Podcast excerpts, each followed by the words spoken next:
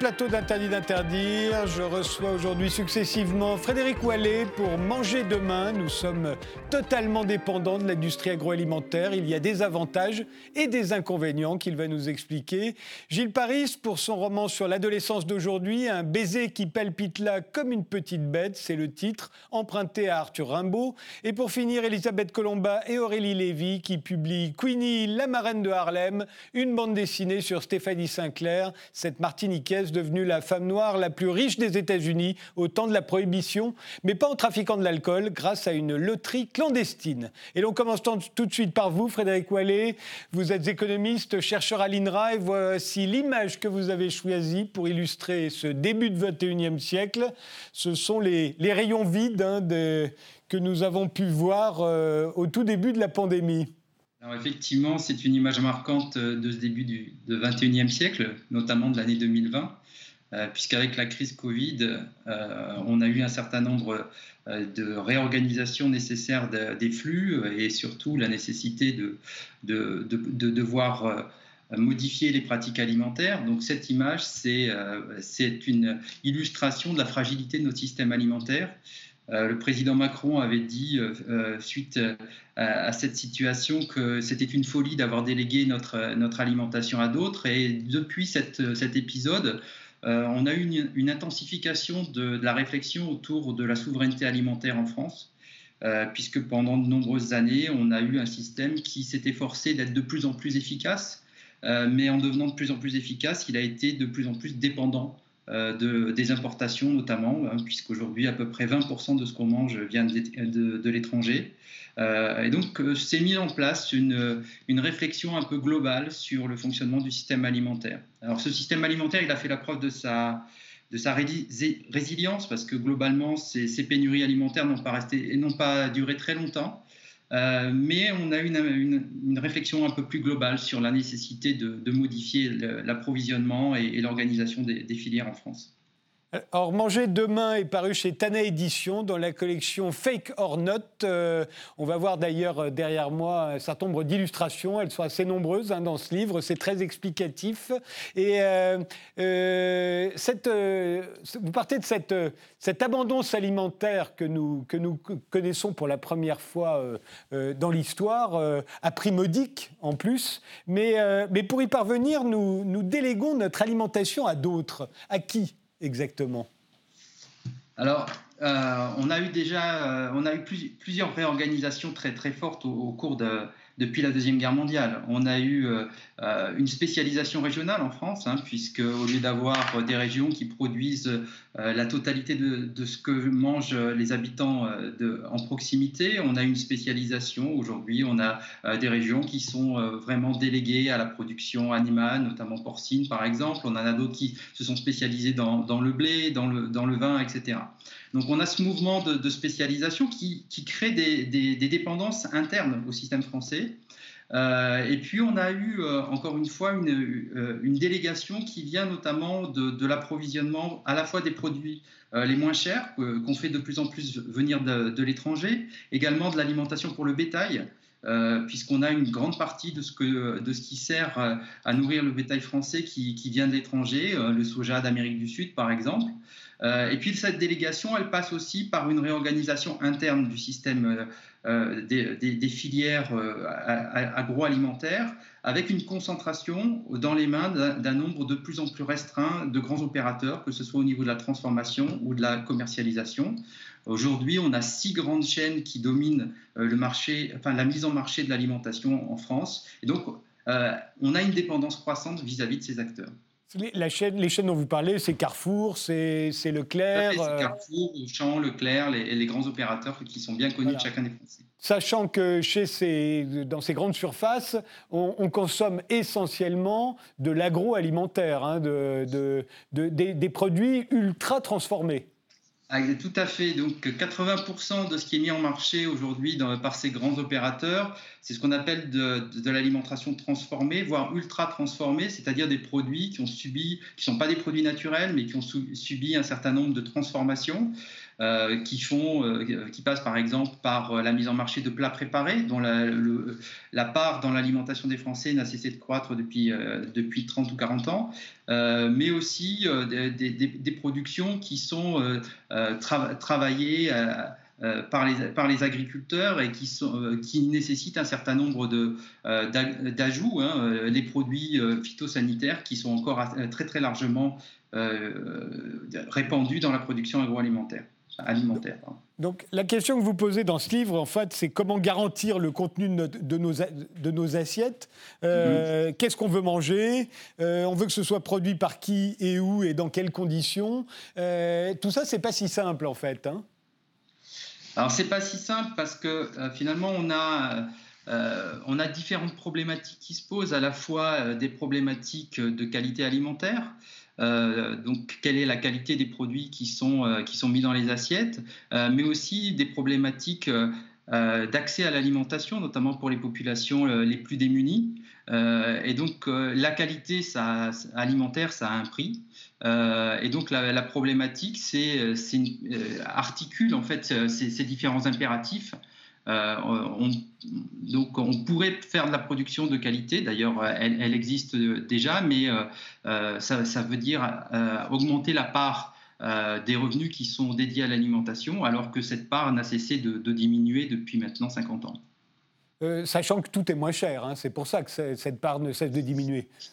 Alors tout est moins cher, mais tout ne sera pas forcément toujours moins cher. Euh, c'est-à-dire que quand on regarde aujourd'hui euh, l'évolution des prix, par exemple depuis, euh, depuis la pandémie Covid, la FAO, c'est-à-dire l'organisme des Nations Unies qui s'intéresse à l'alimentation, a montré que depuis un an à peu près, en moyenne à l'échelle de la planète, le prix de l'alimentation avait augmenté de 40%.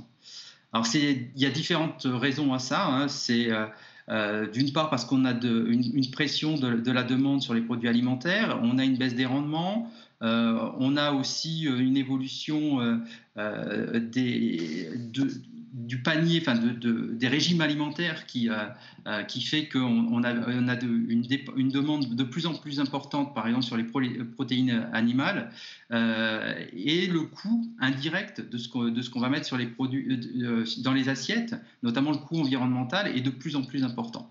Donc, donc voilà, ça a tendance, à, ça a baissé pendant de nombreuses années, mais les projections qui sont faites à horizon de, de, de 10, 20 ou 30 ans euh, estime que l'augmentation, une augmentation, qu'on va vers, plutôt pardon, vers une augmentation du prix de l'alimentation. Alors il faut voir que ce qu'on produit euh, aujourd'hui n'a plus rien à voir avec les fruits, les légumes, les céréales et les animaux que, de, que mangeaient nos grands-parents. Euh, D'immenses progrès ont été faits. Euh, un, des, effets majeurs euh, de l'industrialisation de, l'agriculture depuis la Deuxième Guerre mondiale, ça a été une augmentation massive de la productivité, ce qui a permis euh, à chacun d'entre nous de, pouvoir avoir un accès à une très grande diversité alimentaire.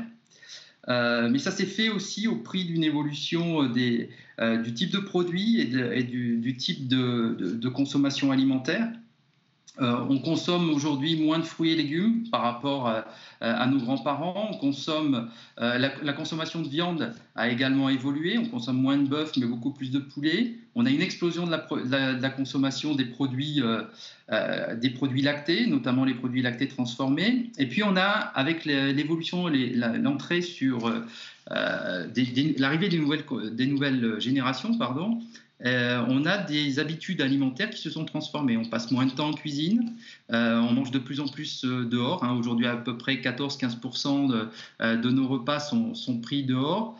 et on a une déstructuration de plus en plus importante de, la manière dont on, se nourrit, avec la montée d'un phénomène qui s'appelle le snacking, par exemple, aujourd'hui, qui fait que de plus en plus, on va manger des sandwichs sur le pouce ou ce type de consommation ça a des effets euh, majeurs sur, le, sur la manière dont on se nourrit, sur le type de consommation qu'on va consommer.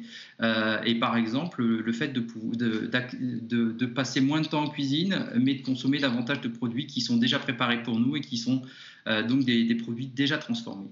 Et, ou, qui sont livrés. Ça aussi, ça s'est accéléré depuis la pandémie. Hein. Tout à fait, c'est la, nouvelle tendance. Hein.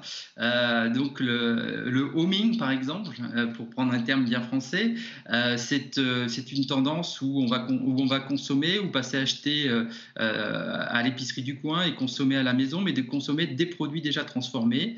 on voit aussi le succès d'un certain nombre d'entreprises qui œuvrent dans le domaine de la livraison à domicile. donc ces, évolutions, on a vraiment des évolutions majeures dans le, les modes de consommation alimentaire aujourd'hui en France. Ce que vous dites aussi dans ce livre, euh, Frédéric Wallet, c'est que du nord au sud, sur la planète, hein, j'entends, on mange grosso modo la même chose. Au, fond, euh, il y a seulement 150 variétés de plantes qui nourrissent la planète. Ah oui, ça, ça a été un, un des effets majeurs de l'industrialisation.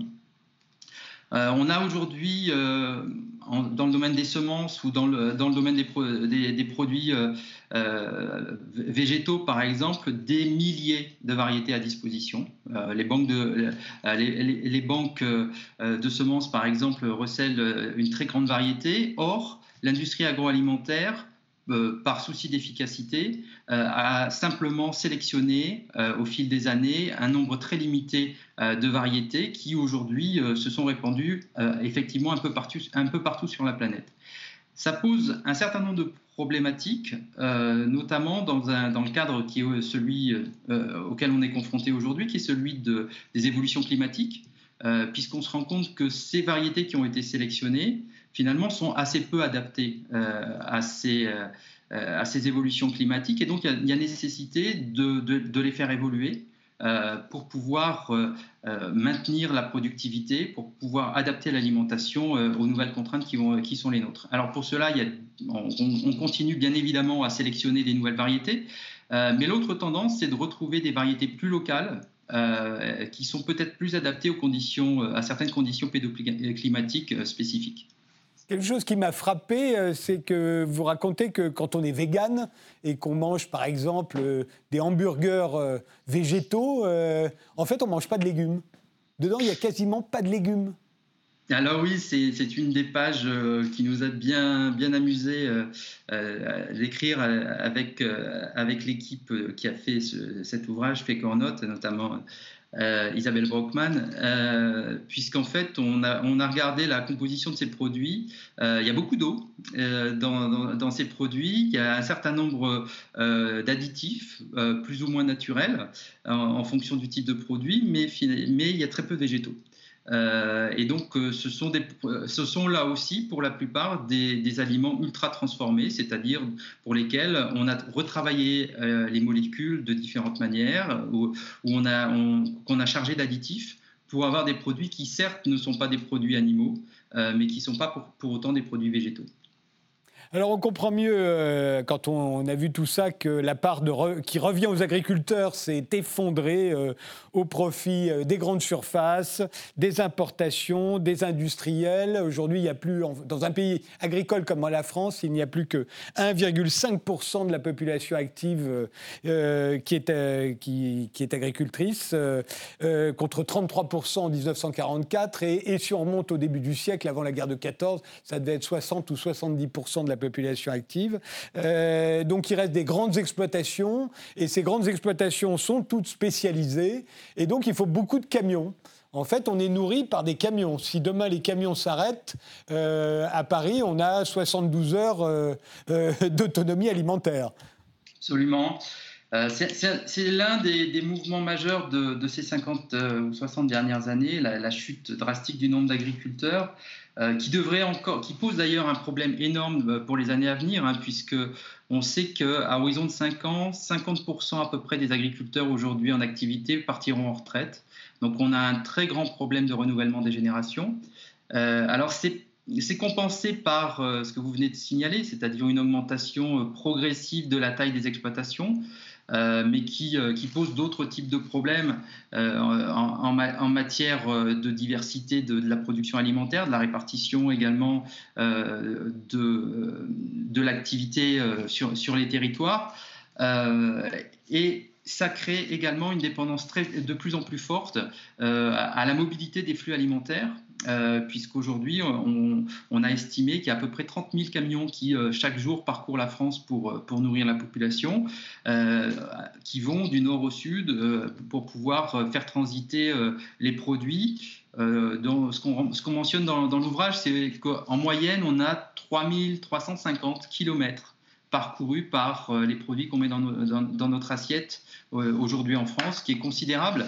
Euh, et donc, pour essayer de limiter euh, ce phénomène hein, euh, qui, crée un certain nombre de, nuisances, et pas simplement les bouchons autour de Paris, mais aussi des, problématiques environnementales, par exemple, bah, la, solution que nous, proposons, c'est de reterritorialiser l'alimentation assez massivement et de recréer des bassins diversifiés, notamment autour des grandes métropoles qui sont, où se situe l'essentiel des, euh, des mangeurs français aujourd'hui.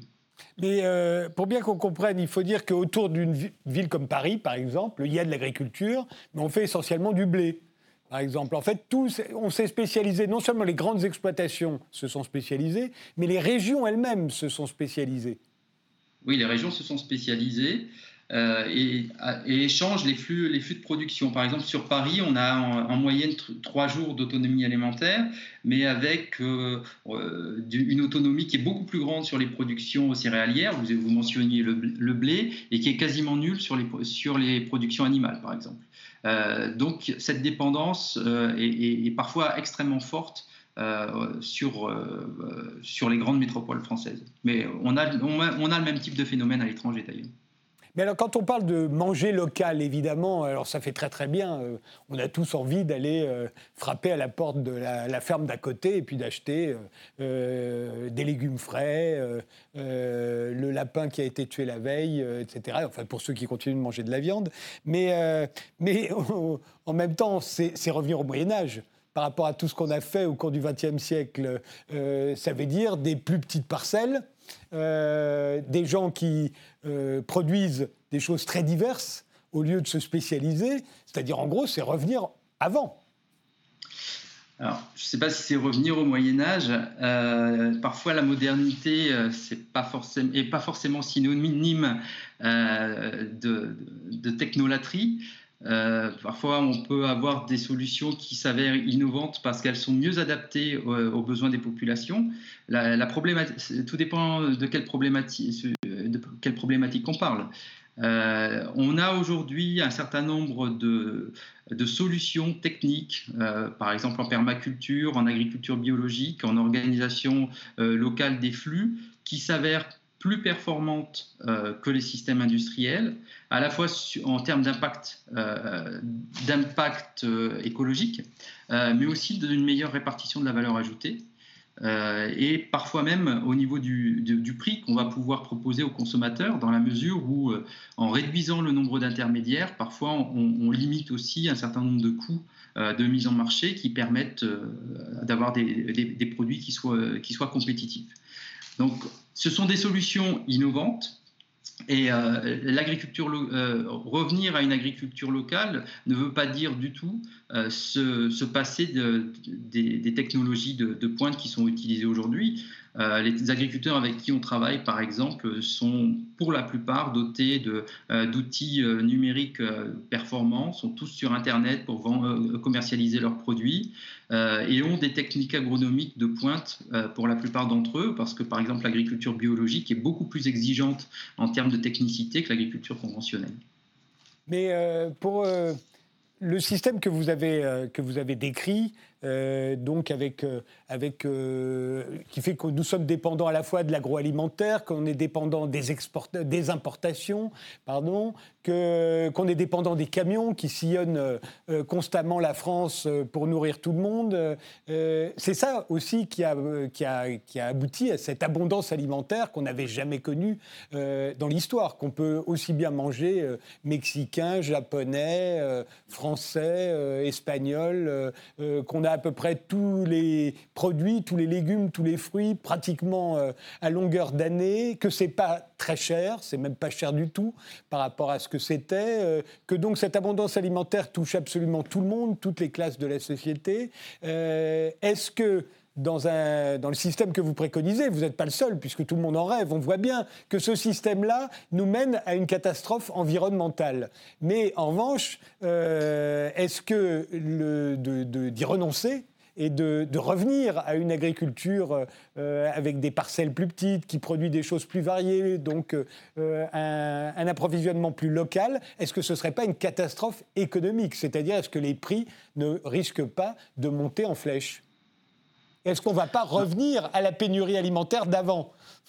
Alors, pas nécessairement. Euh, d'une part, les, solutions qu'on propose de mettre en place euh, ne sont pas des solutions qui aboutissent à une autonomie stricte euh, des territoires, au sens où 100% de l'alimentation locale consommée localement serait produite localement. Euh, ceci serait une aberration pour un certain nombre de raisons. La première, c'est les risques qui seraient encourus par les populations. en cas, par exemple, de, gel ou, de sécheresse sur telle ou telle production. Ça, c'était le Moyen Âge, justement. Ça, c'était le Moyen Âge. C'était le Moyen Âge, et, et, donc pour y, euh, au Moyen Âge, ce qui était, euh, ce qui était mis en place et qu'on a abandonné, euh, c'est un, un, système qui permet de, de, créer des stocks alimentaires. et aujourd'hui, on a on a complètement abandonné cette logique de stock alimentaire et donc en se, disant que finalement c'était inutile puisqu'on pouvait acheter sur les marchés internationaux. À partir du moment où on risque d'avoir une concurrence sur, les produits à l'échelle internationale, euh, cette, euh, cette idée de, sécuriser les approvisionnements redevient d'actualité. Euh, mais l'autre idée qu'on met en évidence, c'est que euh, une des solutions, ce serait de créer euh, des solidarités territoriales entre différents, entre différents espaces. C'est déjà ce qui se met en place dans un certain nombre de territoires en France. Euh, entre des territoires euh, plutôt urbains et, ruraux où on a des, contrats euh, qui sont passés qui permettent en fait aux villes de pouvoir travailler avec les espaces sur lesquels on a des productions agricoles. et ces productions agricoles, au lieu qu'elles soient destinées à l'autre bout de la planète, elles sont destinées à nourrir les villes de proximité. Donc euh, l'objectif, c'est plutôt de réorganiser les filières avec une plus grande diversité de production au lieu d'avoir des territoires qui soient tout à fait spécialisés, euh, de, manière à pouvoir euh, aboutir à une espèce de, sécurité, de, souveraineté alimentaire qui nous permette de mieux maîtriser ce qu'on met dans les assiettes. Oui, parce que la photo par laquelle on a commencé cet entretien, la photo des rayons vides euh, pendant la, pandémie dans les supermarchés. Vous l'avez dit vous-même, ça a duré très peu de temps. Hein. Et encore, ce n'était pas tous les rayons. Il y a eu quelques, quelques produits qui tout à coup ont manqué. Mais au fond, ce qui est absolument prodigieux quand on y pense et à quel point ce système fonctionne, c'est qu'en dépit de cette pandémie que à laquelle personne ne s'attendait et le fait que tout le monde a fermé ses frontières, on n'a jamais manqué de rien. On n'a jamais manqué de rien, effectivement, parce que le système a fait preuve d'une efficacité remarquable et d'une capacité de réorganisation euh, euh, assez qu'on peut, euh, qui, convient de souligner. mais on a été dans une situation aussi où, finalement les, flux étaient, pouvaient être assurés, par, exemple parce qu'on n'avait pas de, blocage massif euh, des, routes par, par, une grève des, par, une, par une grève des routiers, parce qu'on n'avait pas de, système qui aboutissait euh, euh, à un blocus sur telle ou telle production.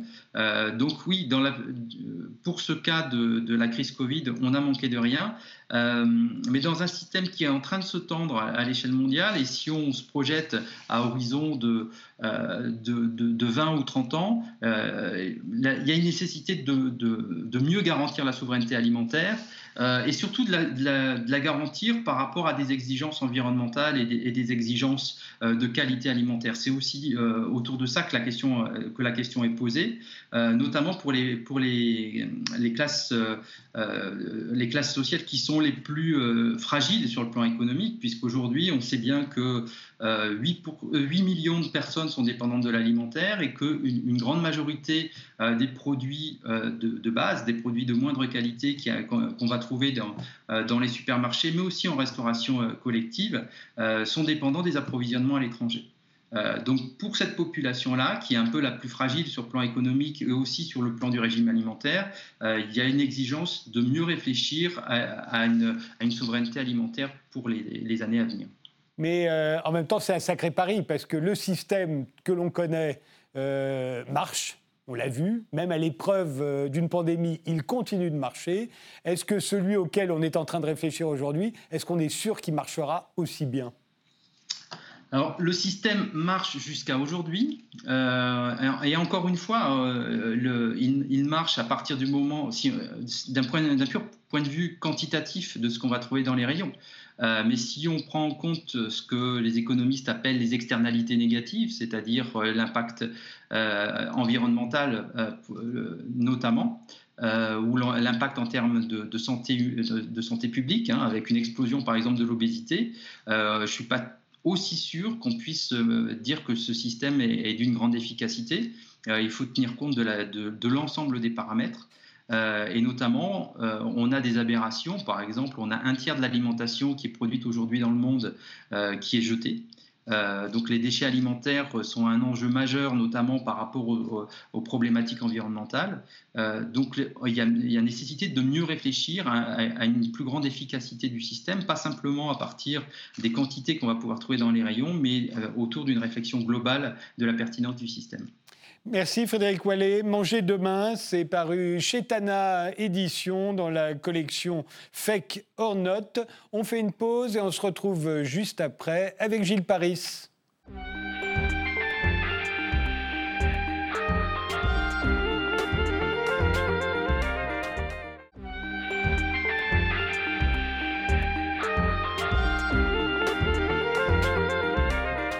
Gilles Paris, vous êtes euh, l'auteur d'Autobiographie d'une courgette, un roman sur l'enfance qui a eu énormément de succès.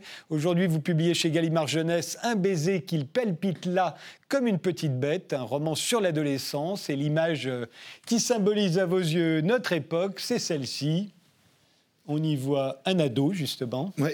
Absolument, qui fume et qui a une bouteille de bière à la main. en fait, c'était vraiment. Il fume dehors, non? Oui, il, fume dehors. Il fume dehors quand même. il fume dehors. Mais c'est une photo qui m'avait tellement marqué que j'aurais voulu qu'elle soit la, la, couverture du livre, en fait.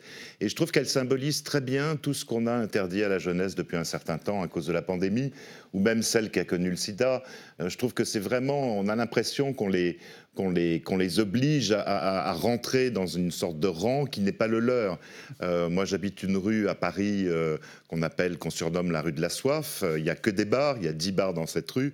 Je peux vous dire qu'il y a des, soirs où vous rentrez à 18h, vous ne pouvez pas rentrer dans la rue tellement ils sont heureux d'être là, de, boire entre eux, de rigoler, de se raconter des conneries. je vous raconterai l'état de la rue quand ils s'en vont, mais ça, c'est pas grave. je trouve que c'est voilà, c'est festif la jeunesse et ça doit le rester. Oui, effectivement, et, c'est de plus en plus de, on a de plus en plus de mal à l'accepter, euh, à la fois parce que ça fait du bruit, j'imagine que les voisins se plaignent, mais aussi parce que pendant la pandémie, tout pendant la pandémie, on ne supportait pas toutes ces fêtes sauvages qui se sont produites à droite à gauche, euh, comme si euh, nous on était capables de rentrer dans les rangs et pas eux. Et je trouvais que parfois ça frisait quand même un peu le, cette pensée unique qui nous déstabilise et qui nous agace tous, quoi. un baiser qui palpite là comme une petite bête, ça part du suicide d'une adolescente qui était euh, harcelé dans un lycée parisien, suicide qui bouleverse un certain nombre de lycéens qui tentent de comprendre et qui décident de la venger. Euh, est-ce que ce n'est pas une facilité de partir euh, d'une affaire de harcèlement? On sait bien que c'est une espèce de, sommet de l'iceberg que justement les adultes, on, fait, on se focalise là-dessus. Je me demande si les gens de leur âge, à vos personnages, s'ils ont une telle obsession oui, quand même, parce qu'en fait, ce, roman est né de, presque 30 ans de rencontres avec des lycées, des écoles, comme je fais tout au long de l'année. J'en ai fait un peu moins, évidemment, pendant la pandémie, mais euh, depuis l'apparition de mon premier roman, Papa et Maman sont morts, on m'a demandé d'aller dans les écoles, dans, les lycées. J'ai trouvé ça génial de pouvoir discuter. Euh, j'ai fait toutes les classes, hein, CM1, CM2, 6e, 5e, 4e, 3e, seconde. J'étais à. Il faut dire que vous avez écrit pour tous les âges. Voilà, c'est vrai. J'étais au Festival de Nancy, j'ai rencontré une classe de Terminal Pro, par exemple, et j'adore discuter avec eux parce que. Bon, c'est vrai qu'au départ, ils sont hyper intimidés, ils sont hyper potaches, il y a un côté, euh, on sent qu'on va pas tirer grand-chose. Et puis finalement, une fois qu'ils se sentent en confiance, ils arrivent à vous dire des trucs qui sortent d'eux-mêmes Euh, à Nancy, par exemple, il y avait cette, cette, fille qui était formidable, qui était un peu dans son coin et qui a fini par parler de la violence de son père. Et j'ai trouvé ça extrêmement émouvant qu'elle le fasse devant tous ses camarades devant sa prof. La prof était au courant, mais l'ensemble des camarades ne l'étaient pas. Et j'ai trouvé ça extrêmement courageux de sa part de, de, parler d'un moment de sa vie qui était aussi important. Et c'est vrai que les lycéens m'ont parlé du harcèlement qu'ils subissaient parfois dans les lycées, dans leurs écoles. Et qu'ils infligent aussi. Oui, absolument, et qu'ils infligent eux-mêmes. D'ailleurs, dans le roman, il y a à la fois une prise de conscience de ces élèves qui se rendent compte quand même à un moment donné que de près ou de loin, ils y sont un peu mêlés, que finalement, au fond, ils, n'ont pas fait les choses qu'ils auraient dû faire, ou l'inverse. Euh, et, et, cette prise de conscience, elle est lente, elle n'est pas immédiate dans le roman. Et je pense que dans la vie, c'est à peu près la même chose, c'est-à-dire que je ne crois pas qu'au moment où il se passe une chose pareille, c'est très simple, les harcèlements se, se, font souvent avec des portables jetables. Euh, euh, des portables sans carte, si vous voulez, et on peut euh, envoyer sur un certain nombre de numéros de 06 une vidéo, une photo, voilà, un truc qui incite absolument à la, à la haine. Et souvent, les lycéens, par exemple, fonctionnent beaucoup en bande. Euh, il y a des cas isolés, mais ils, ils fonctionnent beaucoup en bande. C'est un peu comme les étourneaux, vous voyez, dans le ciel, ça, hop, ça, je et ça fonctionne un peu comme ça, ce qui fait que euh, quelquefois ils vont un peu vite, sans réfléchir. Ce que vous me décrivez, est-ce que c'est pas le fait de tous les gens qui sont sur les réseaux sociaux? Parce oui, parce que on, harcèle un lycéen ou une lycéenne euh, en bande, comme on harcèle un historien, un homme politique. il y a un côté. D'ailleurs, en bande, il y a toujours un côté. Évidemment, je suis pas le seul à le faire. Donc bah ça veut dire que je suis dans, je suis dans le vrai si je suis pas seul à le faire. Et il y a un côté qui est extrêmement dérangeant. Je ne dis pas que le harcèlement euh, l'est moins euh, pour des personnes plus âgées, j'en sais rien, euh, évidemment que non. Mais je trouve que pour des lycéens, c'est quand même extrêmement sauvage, quoi. je trouve que c'est d'une je sais pas, c'est infliger une pression incroyable sur des, sur des lycéens qui sont capables de craquer comme n'importe quel adulte. Au fond, finalement, et peut-être même un peu plus vite. Parce que cette pression, s'ils la subissent d'une bande, pour eux, c'est la honte. quoi. C'est, c'est pas pour rien que, que cette série euh, que j'adore m'a inspiré, euh, Scam, euh, qui est une série norvégienne. Scam veut dire la honte, d'ailleurs. Mmh. c'est une série qui a cartonné en France, hein, pratiquement 40 millions de vues, et qui mettait en scène des adolescents entre eux et les parents, les profs en retrait. C'est, ce vraiment ce que j'ai voulu faire aussi avec ce roman, c'est-à-dire qu'on voit vivre les adolescents entre eux. Euh, c'était ça qui m'intéressait parce que à un moment donné dans le roman, il faut bien quand même que les parents interviennent, qu'il y ait l'autorité parentale qui arrive et qui euh, justifie que peut-être Tom euh, et Emma, euh, qui sont les deux héros principaux du roman, sont allés un peu trop loin, surtout mhm. Tom. Et donc Tom va se prendre un sacré savon de ses parents. Il fallait qu'il y ait quand même une scène comme ça dans le roman. Mais dans l'idéal, j'ai voulu qu'on ne voit que les adolescents entre eux. On, les voit et on les entend, puisque c'est un roman choral où les personnages s'expriment à tour de rôle. Euh, et, c'est toujours une gageure de faire parler des adolescents quand on est soi-même plus un adolescent. Non, je sais, c'est vrai.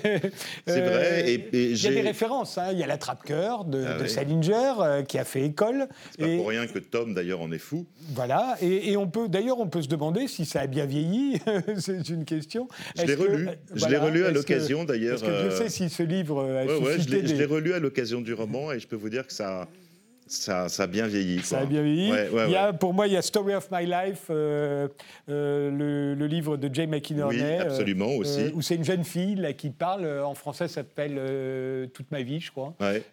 Alors moi, je ne sais pas, j'ai l'impression, je ne vais pas vous dire que ça m'a travaillé, que j'ai passé des années à réfléchir à la langue des adolescents. J'ai l'impression parfois d'être une sorte de je dis ça vraiment simplement, mais comme, comme un caméléon. Dans Le Vertige des falaises, qui est mon dernier roman en date, euh, euh, je, prenais je, faisais parler une vieille dame de 80 ans et une, une autre de 50 ans et une gamine de 12 ans. Donc pourquoi pas un adolescent C'est ce que je me suis dit aussi, c'est le pari que je me suis lancé. Vous l'aviez fait d'ailleurs, pardon de vous interrompre, vous l'aviez déjà fait dans un livre qui est resté célèbre, qui s'appelle Lila a dit ça, mais vous ne l'aviez pas signé à l'époque, et tout le monde a cru effectivement que ça avait été écrit par un adolescent. En fait, c'était vous, Non, c'était pas moi. Devenu, c'est devenu, c'est pas, pas moi. Non, non, je C'est pas vous qui avez écrit ce livre. Non, non, Frédéric Becbédé et, et, je ne sais plus comment il s'appelait, le journaliste très connu, euh, bref, à l'Obs, dont j'oublie le nom là pour l'instant, il me pardonnera, euh, ont, absolument on fait tout un article là-dessus disant que j'étais euh, que j'étais l'auteur de ce livre. Mais je, en fait, je ne peux pas l'être pour une raison très simple. J'ai un nom. Mon nom, je m'appelle Paris. C'est un nom magnifique. Pourquoi j'irais prendre un pseudonyme J'allais vous poser la question. Pourquoi j'irais prendre un pseudonyme ah, parce que pour, écrire un livre pareil Non, on que le secret, par contre, a été incroyablement bien gardé, ce qui généralement n'est pas le cas dans l'édition, parce qu'à un moment donné ou un autre, ça s'évente. Donc je pense que soit l'auteur est décédé aujourd'hui, euh, soit vraiment Olivier Orban, qui était l'éditeur de ce livre, euh, a fait un sacré coup de maître. Bon, ben, oublions et, revenons à, ce qui nous occupe, euh, à savoir celui que vous avez publié aujourd'hui. Il y a un lexique à la fin pour expliquer ce que veut dire bombasse, super kiff, meuf. Se taper des barres. Se taper des barres. Donc je me suis demandé, mais au fond, vous vous adressez à qui? Aux adolescents, parce que c'est sorti chez Gallimard Jeunesse, même si Gallimard a fait une couverture où il a écrit que Gallimard voit bien que, et ils espèrent bien en vendre à tout le monde, mais, mais vous, quand vous l'écrivez, vous vous adressez aux adolescents ou à leurs grands-parents? Bah, Moi, je suis, bah, je, suis, je suis incorrigible, c'est-à-dire que je suis incapable de faire. Euh, si on me demande de faire de la jeunesse euh, gentille, un peu mièvre euh, et drôle, c'est pas moi, quoi. Il faut aller vers d'autres auteurs. moi, j'ai envie de faire réfléchir les lecteurs, c'est toujours mon truc, et ça l'est resté. quand j'écris un livre comme ça, évidemment que il s'adresse aux ados, mais il s'adresse aux parents d'ados, il s'adresse aux profs, euh, d'ailleurs, ce qui me fait très plaisir, c'est que dans les premiers retours, justement, il y a beaucoup de, journalistes qui écrivent que c'est un livre qui devrait être étudié en classe euh, et par les profs. Et moi, je oui, mais ça, c'est les journalistes justement qui sont des adultes et qui se font une idée de l'adolescence qui parfois est quand même assez ridicule. Et pour vous dire, ce, ce, ce, ce lexique, je l'ai fait avec les réseaux sociaux. C'est-à-dire que j'ai fait un appel euh, sur les réseaux sociaux. J'ai récupéré à peu près 50 adolescents dans toute la France. Je leur ai soumis une liste de 250 noms et expressions et ils sont amusés comme des fous à raturer, à me dire ça on le dit plus aujourd'hui, on dit ça à telle place, ça faut oublier. par exemple, il, parle beaucoup de rouler des pelles et, j'étais très étonné. Je me suis dit ça c'est une erreur. J'ai demandé à mon fils qui m'a dit absolument. On parle encore de. Il me dit mais c'est juste c'est un, c'est un baiser très exagéré. voilà et en même temps. En fait c'est presque pour s'en moquer qu'on a. Et en même temps je, je vous cache pas qu'il y avait des contradictions dans le retour du lexique parce que parfois comme il y avait des gens qui étaient à Marseille, à Rennes, à Lyon, je veux dire, des fois à Paris, ils n'étaient pas toujours très d'accord avec les expressions, et c'est vrai que c'est un langage qui devient vite obsolète. Je voulais pas qu'il soit trop pesant dans le roman, mais je trouvais qu'il comment vous dire, qui l'habillait comme un décor, au fond, finalement, la vie de ces adolescents. Mais il n'y a pas que le langage, évidemment. L'adolescence, c'est un certain rapport au monde. Euh, ce sont des repères qui ne sont pas ceux de l'âge adulte, qui ne sont pas non plus ceux de l'adolescence que vous et moi avons pu euh, connaître à, l'époque. Ça n'a rien à voir. Les repères ont complètement changé. Bah, tout simplement parce que nous, on n'avait pas les réseaux sociaux, Frédéric. Rien que pour ça, mais, mais, aussi parce que la vie n'était pas la même, parce que, non, parce que pour même sur la sexualité, parlons de sexualité, parce que j'en parle beaucoup dans le roman. Euh, à notre âge, à nos âges, enfin je veux dire quand on était adolescent, moi j'étais plutôt un suiveur. Je veux dire que j'étais fasciné par les chefs de bande euh, et j'étais là, mais en même temps, quand ils faisaient des conneries, je me carapatais, j'étais un peu pétochard. Donc, euh, c'était pas, pas vraiment un adolescent frondeur, on va dire, euh, par rapport au personnage de Tom ou à d'autres dans le roman. Mais j'imaginais que, par exemple, vous savez, les jumeaux ont souvent, quand ils sont très, très jeunes, un, langage à eux que mmh. personne ne comprend, que les adultes ne comprennent pas. Et, j'ai l'impression que ce langage, même s'il est codé, parce qu'au fond, il vient d'anglicisme, il vient du verlan, il vient d'expressions de, arabes, enfin, il est vraiment universel euh, d'une certaine manière aussi. Euh, si c'est pas leur code à eux, justement, pour, euh, pour se repérer, parce que même dans la série Scam, je me souviens, il, le parlait beaucoup, ce langage, et quand je vais voir, euh, quand je fais des rencontres avec les lycées, il ressurgit à un moment donné aussi dans les conversations, forcément, quand ils sont à l'aise, ça fait partie de leur vocabulaire quotidien mais, ce n'est pas forcément euh, ce que les parents entendent chez eux quand les enfants Bien entendu. Mais ça ne répond pas à ma question sur les repères et sur la vision du monde. Comment retrouver, comment reconstituer la vision du monde des, jeunes euh, qui aujourd'hui ont entre 15 et 20 ans? Parce que d'abord l'adolescence, euh, c'est un âge compliqué dans le sens où personne ne vous dit à quel moment s'arrête l'adolescence et où commence l'âge adulte? Il n'y a pas une frontière très précise. Hein. Aujourd'hui, on dit que ça va jusqu'à 24 ans. Est-ce que le, le, fait de devenir adulte, ce ne serait pas justement, à un moment donné, de prendre un certain nombre de responsabilités et de faire un certain nombre de choses qui fait qu'à un moment donné, on, serait presque un adulte miniature qui devient un peu plus grand et qui pourrait ressembler à un adulte. il n'y a euh, plus le service militaire qui servait de... En tant le service militaire servait de borne à notre C'est vrai, et, et, là, c'est pas le cas. Et ce qui me fascine, moi, justement, chez les, chez les adolescents, c'est ce côté hyper paradoxal, contradictoire en permanence. Par exemple, cette expression qui est géniale, quand on dit qu'ils ont le seum, ça veut dire qu'ils sont dégoûtés, ils sont, ils sont à plat, mais cinq minutes après, ils vont super bien. C'est-à-dire que nous, ça ne nous arrive pas. Je veux dire, c'est vraiment un état spécifique des adolescents. Et c'est vraiment un âge qui est absolument fascinant. Quand on a 10 ans, par exemple, on veut être fondu dans la masse. On veut surtout pas qu'on vous montre du doigt. Quand on est adolescent, c'est le contraire. On ne, tient qu'à une chose, c'est qu'on vous montre du doigt. Et c'est pour ça qu'il y a euh, différents types de coiffures, de couleurs, de cheveux, de ce qu'on veut, de vêtements. C'est-à-dire qu'on s'affiche pour se faire remarquer et pour se faire montrer du doigt justement. Et c'est un âge, euh, voilà, que j'aime pour ça aussi, parce qu'il est, parce qu'on peut pas le choper quelque part. Un baiser qui, palpite là comme une bête, comme une petite bête, j'ai du mal à le prononcer, pourtant c'est du Rimbaud. Hein. Vous n'êtes pas le seul.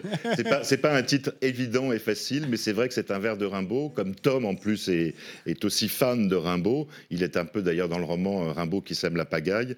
Euh, j'ai pris ce, sonnet, cette strophe. Euh, dans le fameux poème On n'est pas sérieux quand on a 17 ans. Après tout, on n'est pas sérieux quand on a 15 ans non plus. C'est sorti chez Gallimard et c'est signé Gilles Paris.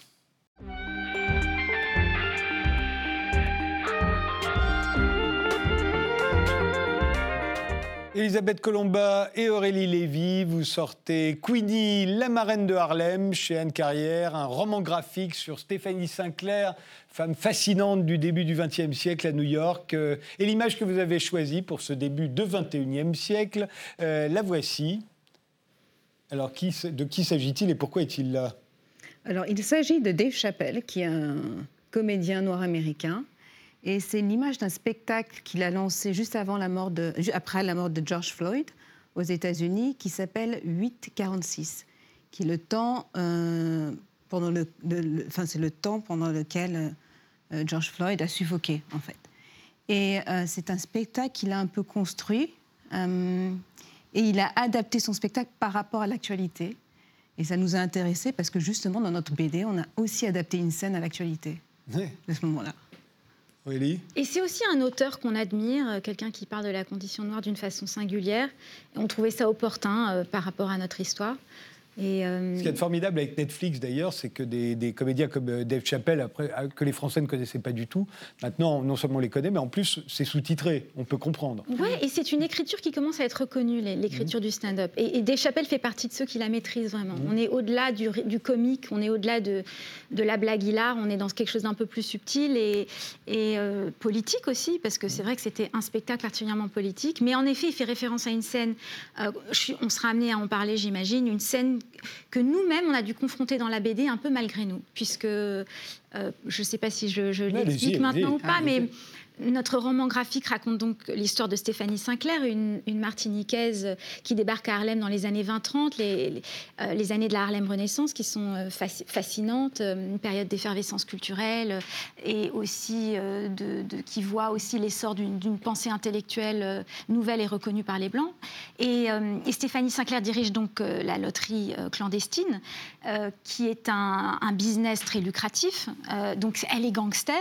Il faut quand même préciser que la loterie illégale, euh, à l'époque, permettait aussi aux Noirs d'amasser des, sommes importantes. Ils n'avaient pas accès aux, prêts. elle est banquière aussi. Elle est banquière aussi. Et puis elle est aussi euh, activiste, enfin, elle défend sa communauté. Et, euh, et si, vous voulez, c'est Elisabeth qui a eu l'idée de ce roman graphique euh, par sa mère. Et les premières planches qu'elle a décidé, euh, pardon, qu'elle a dessinées, lapsus, euh, sont celles du viol de Stéphanie Sinclair par des membres du Ku Klux Klan. C'est sur la base de ces planches qu'on a vendu le projet à notre éditeur Stéphane Carrière. Et donc elle les a dessinées, il y a quoi? Tu les as dessinées il y a combien de temps, Elisabeth? Il y a peut-être 5 ans, 5-6 ans. Bien avant la mort de George Floyd Oui, bien avant. oui, ça c'est sûr. Et euh, lorsque la, mort de George Floyd est arrivée, euh, en fait, la, similarité de la position de Stéphanie et, de celle de, et celle de George Floyd étaient les mêmes. Et ça nous a un peu fait froid dans le dos. Elle avait dessiné trait pour trait la scène que George Floyd avait vécue. très bien le, Vous voyez la scène, elle, est, elle est, un peu comme ça clouée au sol. Et en hommage à George Floyd, nous, on avait déjà terminé l'écriture du scénario de la BD. On a, on a rajouté une bulle on a ajouté la, bulle à Can't Breathe, qui est donc Je ne peux pas respirer. Je ne peux pas respirer. Alors Stéphanie Sinclair, donc surnommée Queenie, a vraiment existé, hein, mhm. parce que vous en parlez comme si c'était une, une, création, mais non, c'est une Martiniquaise donc débarquée aux États-Unis à 13 ans pour être domestique et qui est devenue bien avant Oprah Winfrey la femme noire la plus riche des États-Unis. C'était donc euh, la marraine de Harlem. Euh, c'est votre première bande dessinée à toutes les deux. Hein. Vous êtes artiste peintre, euh, vous êtes romancière, scénariste, documentariste. elle est, elle est vraiment fascinante euh, Stéphanie Sinclair. D'abord parce qu'elle arrive dans un, dans un monde euh, particulièrement dur. C'est une femme, elle est jeune, elle est très jeune, hein, euh, elle, fonde sa loterie, elle a 19 ans. Hein. Et, elle va devenir, dans un monde de brutes, elle arrive à se tailler un empire. Oui, absolument. Elle était très précurseuse. Est-ce qu'on dit précurseuse? Oui. Je, parle anglais comme ça, français, donc pardonnez-moi. Et c'est quelqu'un qui était en avance sur son temps, clairement. Euh, elle a eu une enfance, on a décidé un peu de tisser son enfance qui reste très floue parce que la vie de Stéphanie Sinclair est un peu floue, donc on a dû un peu combler les trous. Et euh, sa vie en, Martinique, euh, à l'époque de la colonisation, on a décidé de la dépeindre comme à l'époque, donc une vie un peu dure, une femme qui a peut-être été euh, et, je pense que tout ça un peu a dû la forger pour comprendre qu'elle allait entrer dans un monde de violence. Et, euh, pardon de vous interrompre, mais on se dit que des, les femmes euh, noires de cette époque ont, été très nombreuses à vivre, à vivre tout ça, les abus, mm. le... enfin tout ça a été horrible. Elle, elle, est, elle s'en sort d'une manière qui semble incroyable, puisqu'elle ah, va se retrouver face à la police, face à la mafia italienne, face à la concurrence. Et puis débarquer à Ellis Island dans ces années-là, c'était toute une affaire aussi, parce que être une femme seule, déjà, c'était compliqué d'arriver sur le sol américain. Les autorités avaient toujours peur qu'on devienne prostituée. Ou, euh, donc son parcours est, vraiment... Et, c'est très récemment, en fait, qu'on l'a redécouverte. Il y a des biographies euh, de, Stéphanie Sinclair. Il y en a aux États-Unis. Mhm. Il y en a une en, France, euh, signée Raphaël Confiant. Il y, a, il, y a, celle écrite par une femme aux États-Unis qui est très, très bien documentée aussi. donc aujourd'hui, on la connaît beaucoup mieux. Vous, c'est votre mère qui vous a parlé d'elle, c'est ça? C'est ma mère qui m'a parlé d'elle. Elle, euh, elle, était très friande de personnages des Antilles et, euh, qui étaient un peu tombés dans l'oubli. Donc elle m'a parlé de Stéphanie Sinclair il y a peut-être 5-6 ans de ça. Euh, et qui, ça m'a intéressée. Au début, je voulais en faire un portrait, parce que bon, je suis peintre et généralement, j'aime bien un peu mettre la lumière sur des personnages oubliés. Et en apprenant son histoire tellement riche, les tribulations, les aventures, je voulais un médium un peu plus long, euh, pour pouvoir un peu raconter tout ça. Le médium du roman graphique s'y prêtait très très bien. Vous vous concentrez, euh, alors à part les flashbacks, sur euh, la, fin de la prohibition en décembre 1933, parce que tout ça va, changer sa vie. Hein. Elle, c'est la reine de la loterie clandestine, vous l'avez dit, c'est la banquière de Harlem, elle est surnommée Queenie, elle, est vraiment très importante hein, quand elle a des problèmes avec la mafia italienne, parce que la fin de la prohibition fait que la mafia a moins d'argent qui rentre du fait du trafic d'alcool. Bah, convoiter tout à coup la loterie euh, de Queenie Harlem, qui rapporte beaucoup d'argent. Et à l'époque, c'est dans les journaux. On va voir un article de journal euh, là, et on l'appelle la reine de Harlem. Hein, euh, et, c'est un personnage très connu à Manhattan. Oui, et puis elle avait, elle voulait être connue. Elle avait compris quelque chose de très important qui, qui qu'on retrouve aujourd'hui en Amérique, elle avait compris l'importance de l'image. On voit très bien sur les photos que vous avez montrées, c'est une femme élégante, elle porte toujours des fourrures, de très jolies robes. Donc elle avait compris l'importance de l'image qu'elle dégageait, d'émaner de, une forme de puissance, euh, euh, de, oui, d'une femme riche. Et puis, euh, elle utilisait en effet les médias, pas juste pour faire sa promotion, mais pour aussi informer les Noirs de leurs droits.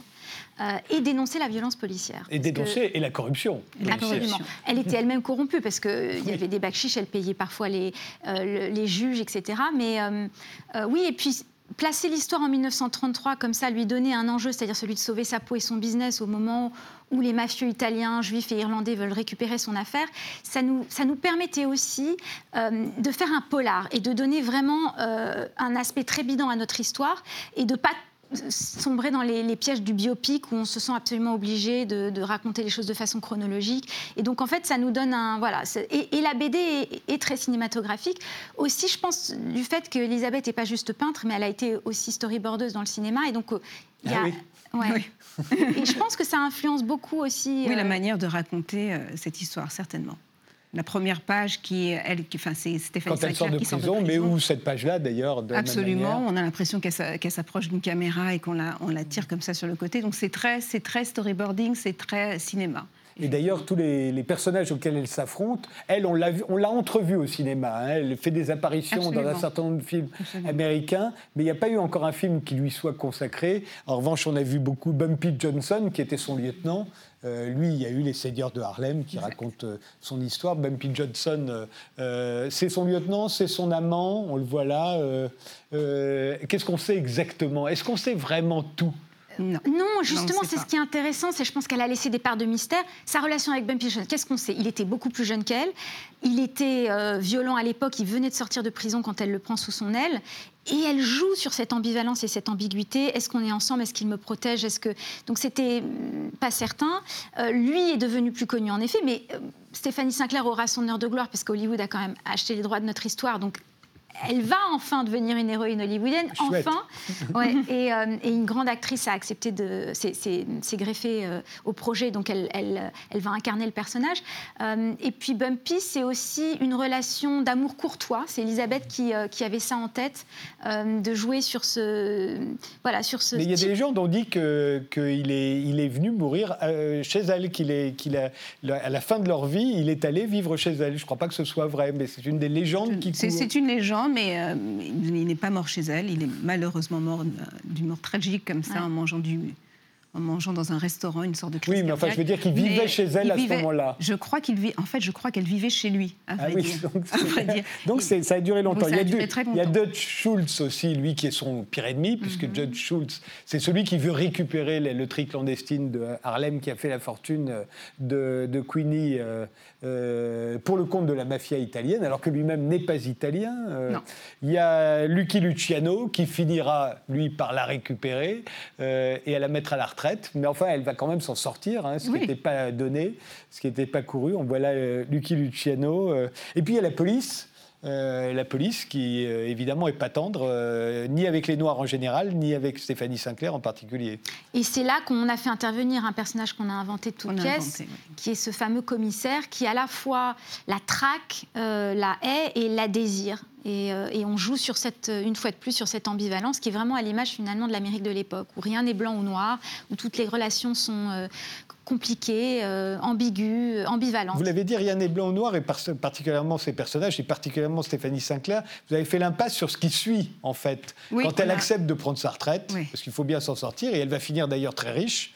et en vie, elle va finir en vie. elle va finir en vie, qui reste si on peut dire.